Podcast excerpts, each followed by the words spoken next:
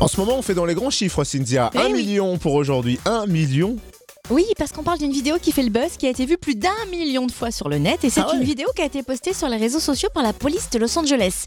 Et qu'est-ce qu'elle montre cette vidéo Une chanteuse lyrique sans abri chanter un air d'opéra dans le métro. Ah oui, je l'ai vu. En plus, elle a une voix dingue, de fou. C'est un truc de fou. Mais pas seulement une voix, elle a une histoire de fou aussi, parce que cette chanteuse russe de 52 ans Ouais. a vu sa vie basculer en 2016 quand on lui a volé son violon d'une valeur de 9000 euros.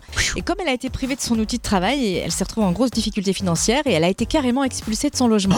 C'est jusque là. Ouais, jusque-là. Et on a donc retrouvé cette femme en train de chanter dans le métro. Et des policiers ont été touchés par son interprétation.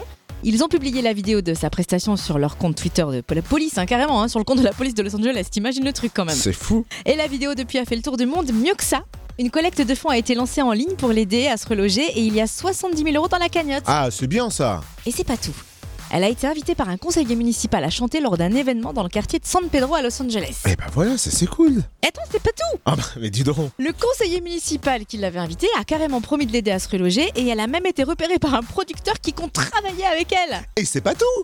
Eh ben retenez bien son nom simplement, c'est Emily Zamurka. Rien à voir avec Ayana Kamura. Hein. Emily Zamurka.